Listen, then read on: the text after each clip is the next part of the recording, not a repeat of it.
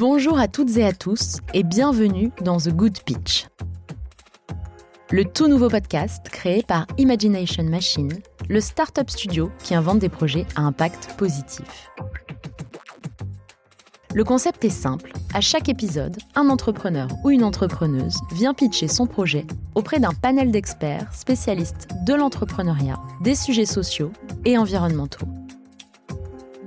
Avez-vous remarqué que le monde change Avez-vous remarqué qu'une nouvelle manière d'envisager le business est en train d'émerger? Une vision qui ne soit pas seulement une question de rentabilité ou de croissance à tout prix. C'est une approche plus idéaliste qui tente de prendre soin de l'environnement et de la société. Une approche qui met la rentabilité et la croissance au service de l'humanité et non l'inverse.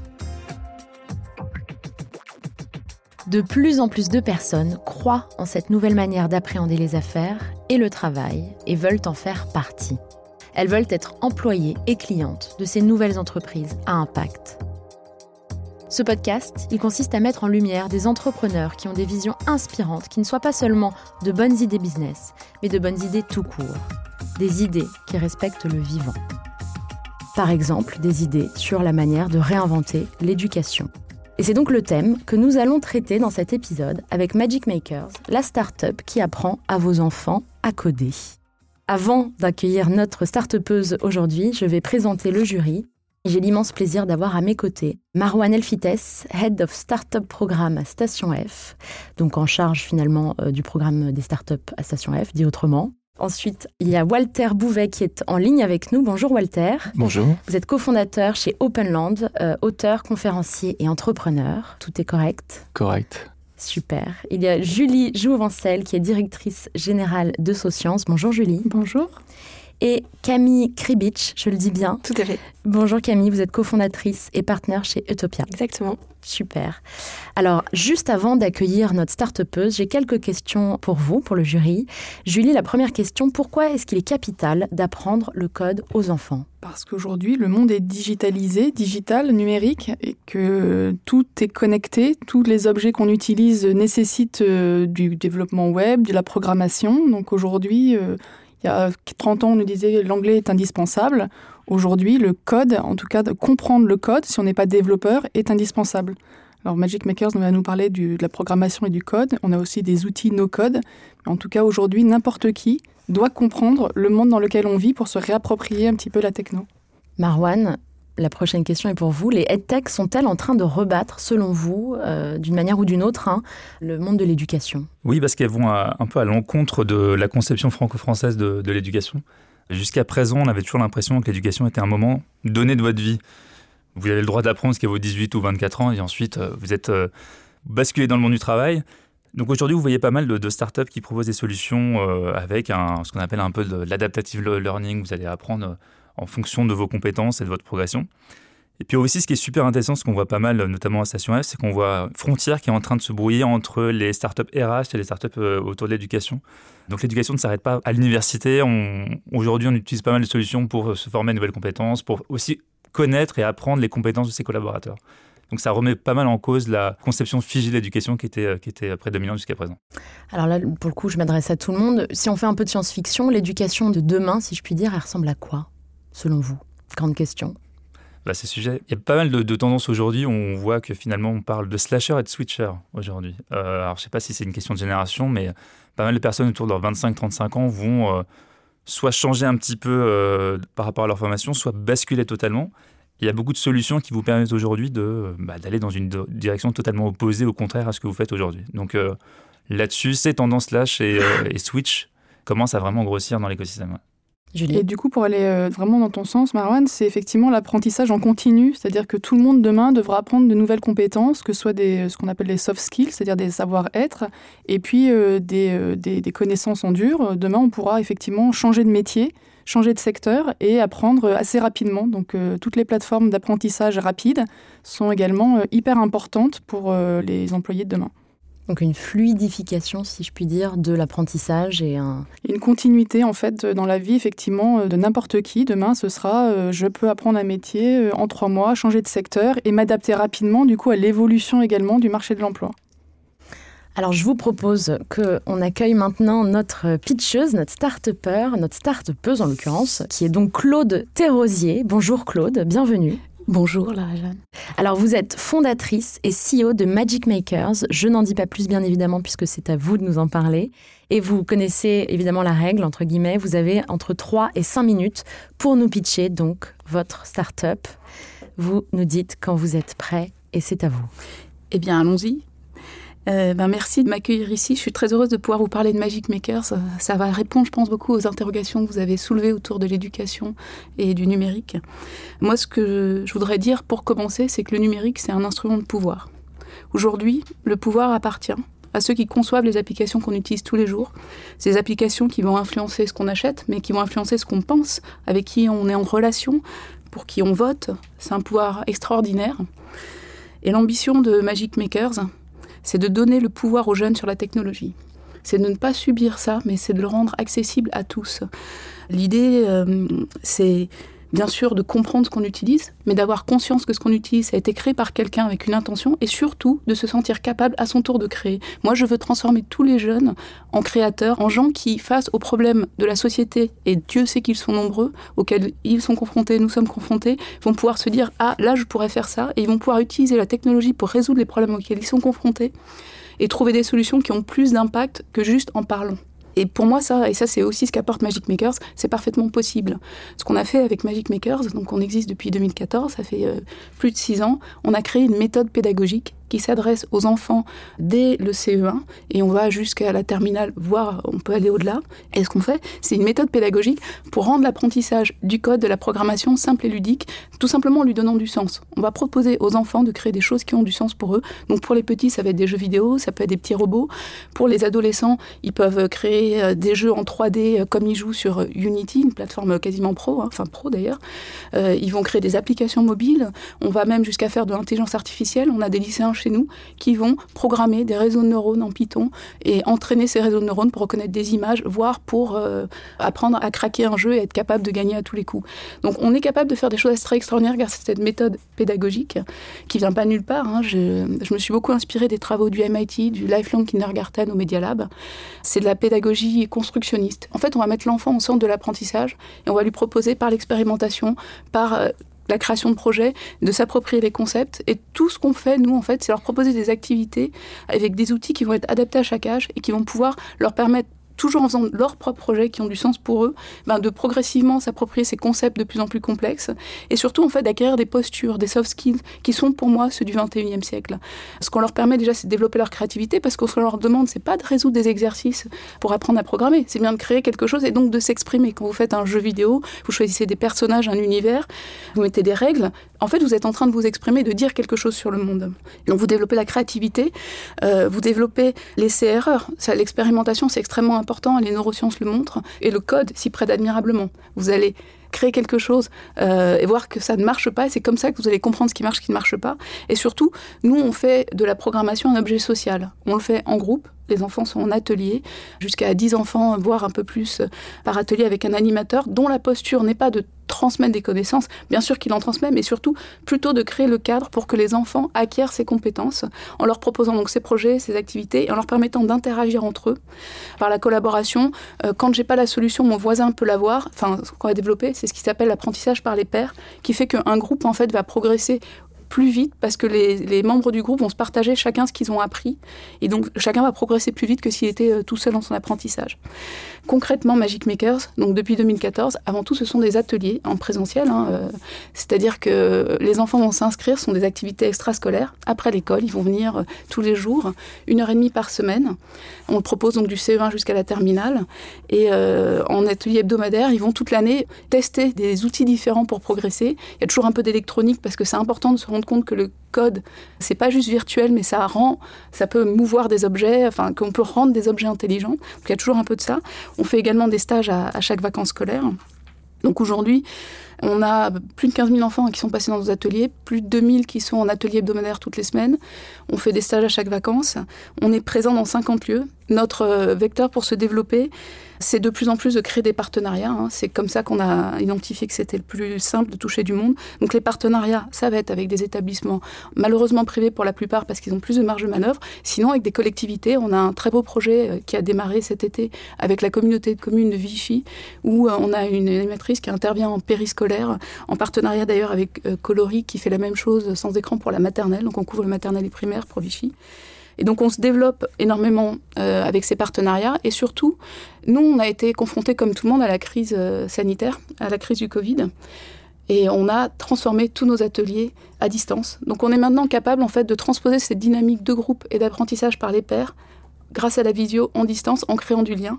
Et en ce moment, on a 20% de nos ateliers qui se vendent comme ça. Voilà.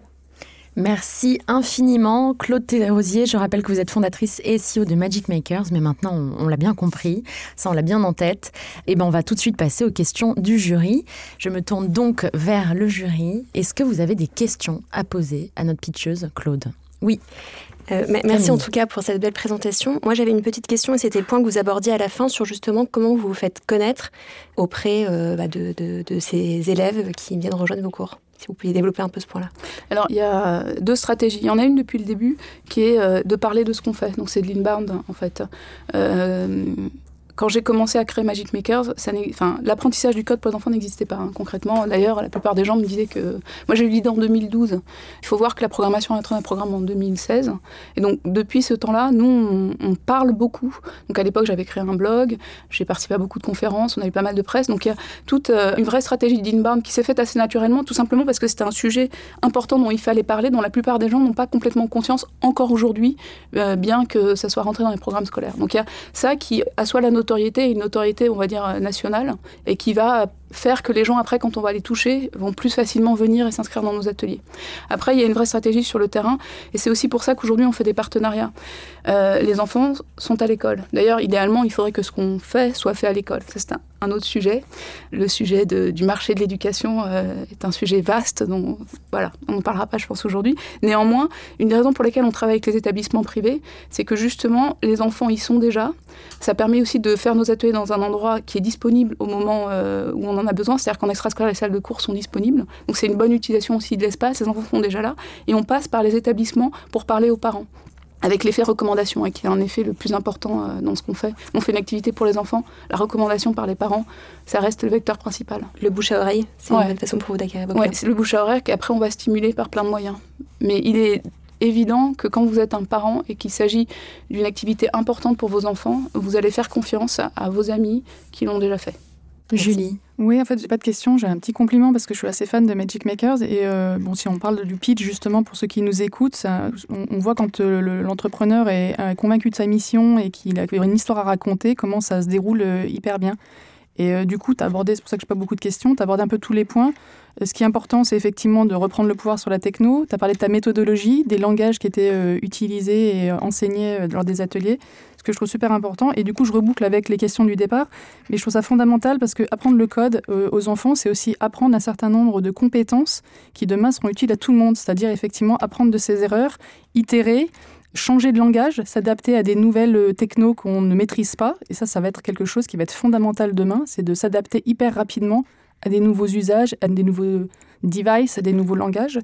Et euh, c'est très important également de comprendre que même si vous ne devenez pas développeur, si vous n'êtes pas ingénieur, même si vous êtes RH, vous êtes dans le marketing, dans la finance, vous êtes directeur général, comprendre le code, les développeurs et donc vos équipes techniques, que ce soit en interne ou à l'externe avec des prestataires, c'est aujourd'hui fondamental. D'abord pour savoir ce dont on a besoin, identifier ses besoins et savoir les matérialiser par des cahiers des charges et de savoir après driver un peu des équipes tech. Donc c'est fondamental. Si vous avez des enfants, allez voir Magic Makers. Merci. Euh, de mon côté, pour euh, rebondir un peu sur la, première question, euh, l'un des enjeux, c'est de pouvoir toucher des, des, enfants de tout horizon finalement. Comment tu t'assures là du bouche à oreille que tu arrives à toucher des enfants ou des ados qui viennent de, de régions un peu plus reculées? Le sujet tel que tu le poses, la première question à se poser, c'est qui va payer en fait? Hmm. Euh, il faut être clair, aujourd'hui, en tant qu'entreprise sur ce marché-là, c'était beaucoup plus facile pour nous de s'adresser aux parents parce que c'était ceux qui étaient les plus faciles à convaincre concrètement.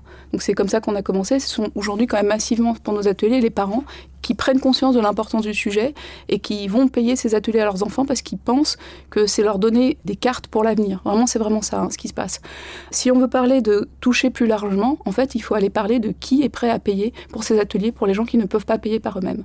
Et donc là, d'où le sujet de traiter avec les collectivités. Ce qu'on fait à Vichy, c'est exactement ça. Hein. Les ateliers sont gratuits, ils sont pris en charge par la collectivité, euh, par euh, la communauté de communes. Et là, on est sur une autre dimension qui est aussi plus complexe à mettre en œuvre. D'accord. Et du coup, je rebondis là-dessus, c'est qu'il y a aussi des entreprises qui demain auront besoin de développeurs, auront besoin, on sait très bien que le marché de l'emploi va être sous tension. Euh, il y a des entreprises qui sont investies justement sur euh, l'emploi de, des techs. Et est-ce qu'il y a des entreprises qui pourraient venir financer? Est-ce que vous avez déjà contacté, faire des partenariats? Parce qu'effectivement, aujourd'hui, on parle aussi du gap euh, numérique, mais c'est en termes d'inclusion, effectivement, il y a des familles qui peuvent se permettre d'offrir ce genre de formation à leurs enfants. Quid des autres? Alors en fait, on, le fait, mais pour l'instant à relativement petite échelle. On a monté une association en parallèle de Magic Makers qui s'appelle Magic Makers Project. Et aujourd'hui, on a deux mécènes qui financent des ateliers euh, euh, dans deux zones euh, pour des jeunes qui n'auraient pas accès à Stein et à Sevran. Et simplement aujourd'hui, la question que ça pose, c'est la question de la scalabilité de ce modèle-là. Je pense que vous savez, quand vous avez une entreprise, il y a un choix de focus à faire pour atteindre la rentabilité, pour être, euh, se déployer massivement. Donc aujourd'hui, on le fait parce que c'est super important. Et si on trouve des moyens de scaler aussi là-dessus, on le fera. Mais euh, c'est pas la même dynamique. Je précise juste pour les gens qui nous écoutent et qui ne comprendraient pas le, terme de scalabilité ou scaler, qui ça veut simplement dire passer à l'échelle. Oui, désolé, je me rends compte que je suis dans mon jargon, mais j'ai face à moi des gens qui traitent avec des startups tous les jours, donc je me dis qu'ils comprennent. Bah bien sûr, le, je le jargon jargonneux, on connaît, on connaît. J'ai une petite question Il y a une personne qu'on n'entend pas beaucoup. Voilà, j'allais dire, il y a une personne qu'on n'entend pas beaucoup depuis tout à l'heure, c'est Walter qui est avec nous. Walter, est-ce que vous avez euh, une question pour Claude? Absolument. J'ai trouvé l'argumentaire très convaincant. Merci pour ça. La petite question, c'est euh, d'abord euh, quelles sont les tranches d'âge auxquelles euh, s'adressent vos programmes? Et ensuite, une question peut-être plus opérationnelle. J'aimerais visualiser comment se passent les choses à partir du moment où un parent est intéressé pour proposer ce programme à ses enfants, ou en tout cas faire participer les enfants ou l'école de ses enfants à ce programme. Ok. Alors la première euh, question, euh, on propose des ateliers collège, primaire, lycée. Donc techniquement, on commence à partir du CE1 parce qu'il faut que la lecture et l'écriture soient suffisamment posées parce qu'on fait de la création euh, de code, pas juste de la manipulation. Et on a des tranches d'âge où on mélange CE1, CE2, CM1, CM2, 6e, 5e, 4e, 3e. Et terminal, c'est un seul. Enfin, on a trois tracks différents. C'est la première fois qu'on spécialise. On fait intelligence artificielle, jeux vidéo ou euh, web app, une application web tech for good. Et là, on mélange seconde, première terminale dans, dans ce que sur cela qui est vraiment centré sur la création d'un projet. Donc ça, c'est pour répondre sur, euh, sur les tranches d'âge. Et après, un parent qui veut inscrire son enfant, il va sur notre site et il peut trouver les ateliers hebdomadaires, il y a les, lieux. Il peut choisir d'ailleurs euh, en présentiel, en cherchant un lieu, pour trouver un créneau dans un lieu proche de chez lui, ou alors à distance. Et là, euh, il n'y a plus de problème euh, de est-ce que c'est près de chez moi. Hein. C'est très très près de chez vous, puisque c'est chez vous. Il suffit d'avoir un ordinateur et une connexion. Et pour les petits au primaire, euh, une présence des parents pendant les ateliers, au moins au début, le temps qu'ils manipulent suffisamment les outils pour pouvoir être autonomes. Mais ça fonctionne très très bien. On en fait énormément. On a fait des centaines d'ateliers, de stages depuis le confinement. On avait basculé nos 300 ateliers par semaine et on a fait des stages, enfin plein de stages, donc ça fonctionne très très bien. Vous avez scalé finalement depuis le. Oui, et clairement, je pense que c'est quelque chose qu'on va développer de plus en plus parce que pour le coup, ça permet d'atteindre beaucoup plus de monde, pour répondre d'ailleurs à, la question, euh, la question de tout à l'heure. Et pour finir de répondre à la question, si vous voulez que ça ait lieu dans votre établissement, pareil, vous nous contactez sur le site. On a des personnes dont le job, c'est de nouer des partenariats et qui vont voir avec vous euh, pour prendre le relais et aller voir le chef d'établissement. Le sujet, c'est de pouvoir rencontrer l'équipe pédagogique, ce qui en ce moment est un peu compliqué, vous noterez. Allez, une dernière question de Julie. Oui, je voulais savoir de quoi tu as besoin aujourd'hui, euh, dans les prochains mois, la stratégie, euh, en termes de, voilà, de partenariat, de financement ou autre? Ok, j'ai besoin de deux choses. La première, c'est euh, poursuivre les partenariats avec les établissements. et là, ben, c'est le plus de contacts possible avec des établissements, sachant qu'encore une fois, la crise sanitaire ne nous aide pas par rapport à ça, parce que forcément, les priorités sont un peu ailleurs. Et j'ai besoin d'une deuxième chose. On voit bien qu'on a un super potentiel maintenant pour ces ateliers à distance. Et donc, ça rejoint un peu la question de tout à l'heure.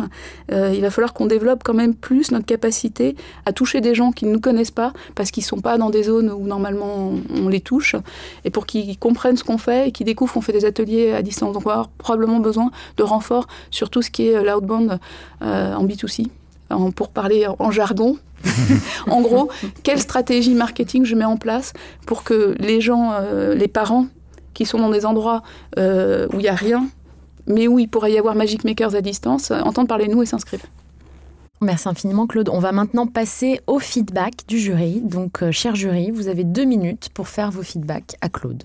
Alors moi j'ai adoré ton, ton accroche, c'est très clair. Euh, dans les pitchs, on, va, on va regarder différentes parties et, la manière dont tu poses le problème, euh, la question du sens du code ou donner du pouvoir, la, techno aujourd'hui a, un sens, qui est derrière la techno, ça a un sens, etc. Et, ça impacte beaucoup de gens aujourd'hui dans le monde. Donc accroche, super. Très clair aussi sur, euh, sur le projet, très clair aussi de voir pourquoi la fondatrice est un super fit par rapport au sujet qu'elle présente. Ça, c'est, on voit qu'il y a de la passion et, et là-dessus, il n'y a rien à rajouter. Aussi, la, la, méthode, euh, tu disais que c'est inspiré du MIT, Media Lab, etc. Du MIT, c'est, là aussi, c'est, très clair. Aussi, ce qui était super intéressant, peut-être que tu aurais pu plus creuser là-dessus, euh, tu parlais de l'impact par rapport au Covid. Et en fait, à travers ça, ce qui est top, c'est que tu vois finalement l'étape d'après. Euh, là aussi, ce que j'aime dans la fin d'un pitch, c'est de voir euh, vers où ça nous emmène. Voici ce que je fais aujourd'hui, voici ce que je suis en train de craquer aujourd'hui, et voici ce que je vais pouvoir craquer d'ici un an ou deux ans. Et euh, le fait que finalement le Covid t'ait amené, sans doute avant, à passer de l'atelier en présentiel à d'atelier en virtuel, c'est super intéressant. Et ce que tu pourrais peut-être ajouter, c'est peut-être l'ambition. Tu dis que aujourd'hui vous êtes présent dans 50 lieux, si je ne me trompe pas. Peut-être qu'avec le, présentiel, le, virtuel, pardon, tu pourras toucher X milliers de personnes, pourquoi pas à l'étranger, je sais, sais pas. Et à partir de, cette ouverture, tu pourras aussi présenter ton ambition en tant qu'entrepreneur. Est-ce que tu veux une super euh, start-up, mais à, taille humaine, entre guillemets, ou tu te dis, moi, je vise euh, comme Open Classroom, mais sur une audience différente? Enfin voilà, ce serait intéressant pour ton audience de voir où tu veux aller après. Merci beaucoup. Je rejoins complètement le commentaire et c'est vrai que ton pitch était euh, hyper bien déroulé. Moi, au fur et à mesure, je me notais des questions et à chaque fois, en fait, sur l'étape d'après, tu y répondais. Donc, je me suis dit, bon, qu'est-ce qui va rester à la fin? Et donc, euh, voilà, euh, globalement, super pitch. Et je rejoins ton commentaire, donc financière du groupe. Il pourrait manquer effectivement un peu cette projection un peu chiffrée pour mieux comprendre le modèle économique aujourd'hui. Déjà bien comprendre comment ça tourne, quelle est la rentabilité sur un cours, qu'est-ce qui te manque pour y arriver, ce que peut apporter ce modèle omnicanal finalement qui se crée et qui est hyper intéressant. Et effectivement, voir un peu sur les projections euh, qu'est-ce que ça peut donner ensuite euh, et, qu'est-ce qui te manque finalement pour y arriver. Mais en tout cas, super projet, super pitch. C'est des vrais feedbacks constructifs. Merci beaucoup, euh, super jury. Merci à toi. Merci à toi pour ce que tu fais. Merci infiniment à toutes et à tous. Merci de nous avoir écoutés. Si le podcast vous plaît, n'hésitez pas à en parler autour de vous et à mettre 5 étoiles et un commentaire sur Apple Podcast. Et si vous aussi, vous avez envie d'entreprendre ou de rejoindre un projet à impact, vous pouvez aller sur imaginationmachine.com. À la prochaine!